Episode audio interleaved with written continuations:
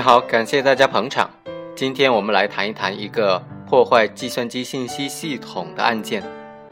被告人吕某入侵了中国多家网络媒体的主机，进行了删除、增加、修改等等一系列的非法操作。检察院就指控说，这种行为已经构成了破坏计算机信息系统罪。被告人吕某就称，他修改广州主机的 root 最高权限的密码。是经过了主机的网络管理员同意的，不是非法入侵，也没有非法的修改。他入侵主机，他的目的是为了尝试进入别人主机的方法是否可行，从而学习如何保障网络安全。因此，他并没有从事任何的非法的破坏活动。他的辩护人也提出，吕某并没有对计算机信息系统的功能、数据和应用程序进行破坏。他的入侵行为没有使计算机信息系统无法正常运行，没有产生严重的后果，因此应当宣告他无罪。对于这种情况，该怎么判定吕某的行为是否构成了破坏计算机信息系统罪呢？我们来看一下法条的规定，《刑法》第二百八十六条就规定了破坏计算机信息系统罪，违反国家的规定，对计算机信息系统的功能进行删除、修改、增加、干扰。造成计算机信息系统不能够正常的运行，后果严重的就判处五年以下有期徒刑或者拘役；如果后果特别严重，就判处五年以上有期徒刑。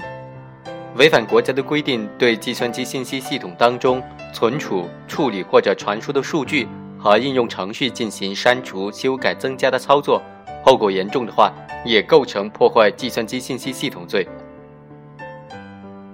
如果故意的制造、传播计算机病毒等等破坏性的程序，影响了计算机信息系统的正常运行，后果严重，也会构成破坏计算机信息系统罪。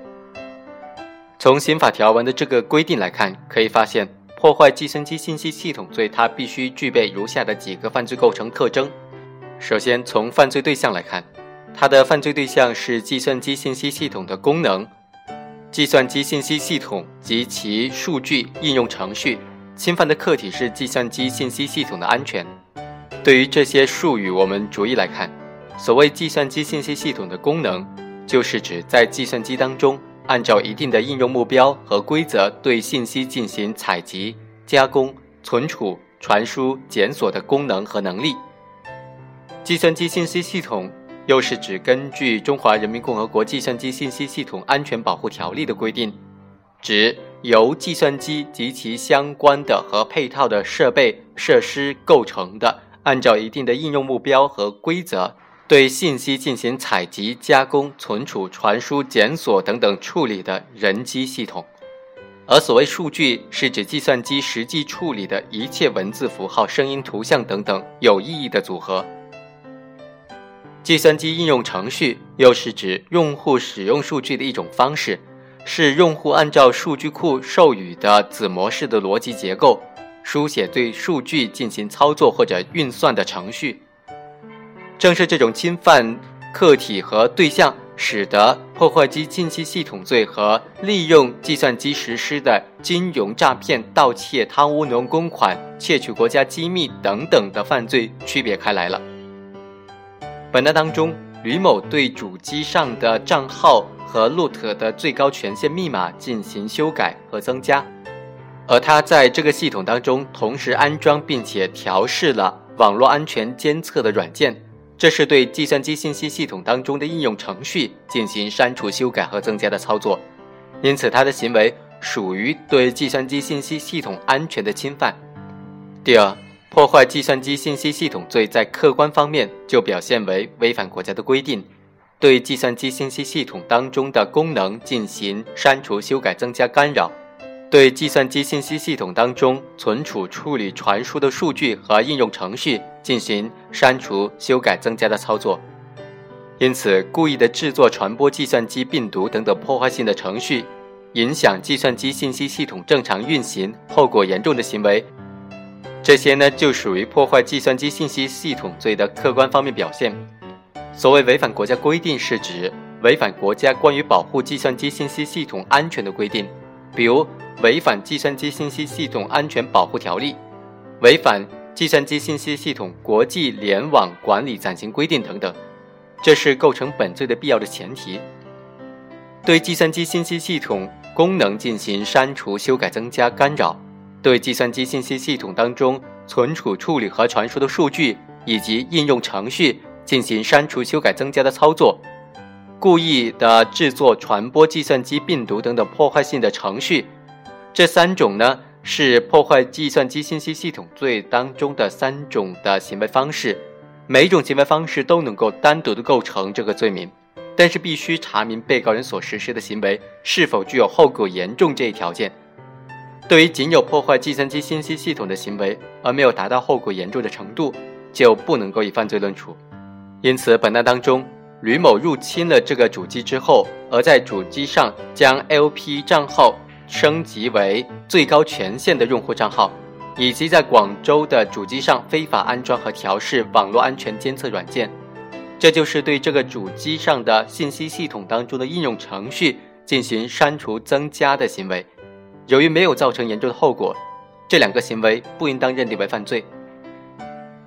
通常情况之下，用户对计算机信息系统功能有它的特定的要求，厂家或者程序的管理员。按照用户的需求来设定计算机信息系统的功能。如果擅自的删除计算机信息系统的某一项功能，改变它的原有的功能，增加某些其他的功能，对计算机信息系统的功能进行干扰，或者删除、修改、增加其中存储的这种呃数据和应用程序，常常会影响到计算机信息系统的正常运行，有时甚至会使这个计算机完全的瘫痪。制作、传播计算机病毒等的破坏性的程序，也是在破坏计算机信息系统。因此，计算机病毒是编制或者是插入在计算机程序当中的破坏程序，影响计算机的正常使用，并且能够自我复制的一组计算机指令或者程序代码，是一种典型的计算机破坏性程序。它隐藏在计算机的内部运行，常常会导致计算机信息系统不能够正常的运行。甚至瘫痪，给用户带来难以估量、难以避免、难以挽回的损失。在理解这个罪名的时候，必须知道，构成犯罪与否，关键就在于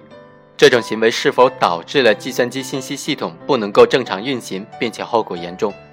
后果严重是指国家、集体、组织或者个人被因此产生了重大的经济损失，或者严重影响了正常的工作秩序和生活秩序。或者造成恶劣的社会影响等等，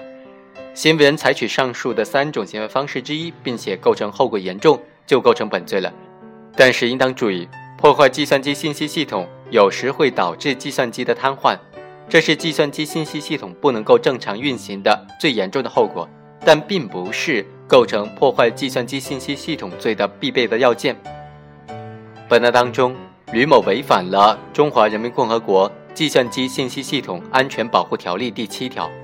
任何的组织或者个人不得利用计算机信息系统从事危害国家安全、集体利益和公民合法权益的活动，不得危害计算机信息系统的安全。因此，他利用他掌握的知识入侵了这个主机，取得了控制权之后，在这个主机信息系统功能当中增设最高权限账户和普通账户。三次修改了最高权限的密码，造成了这个主机管理失控，大概是十五个小时，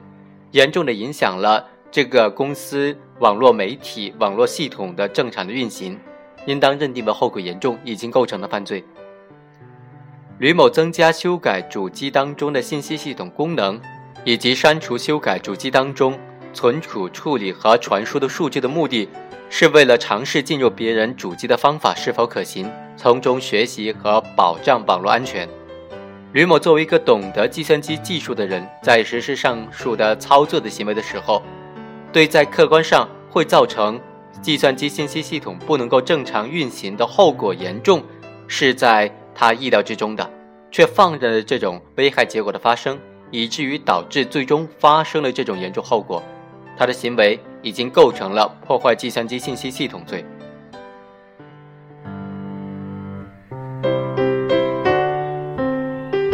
以上就是本期的全部内容，下期再会。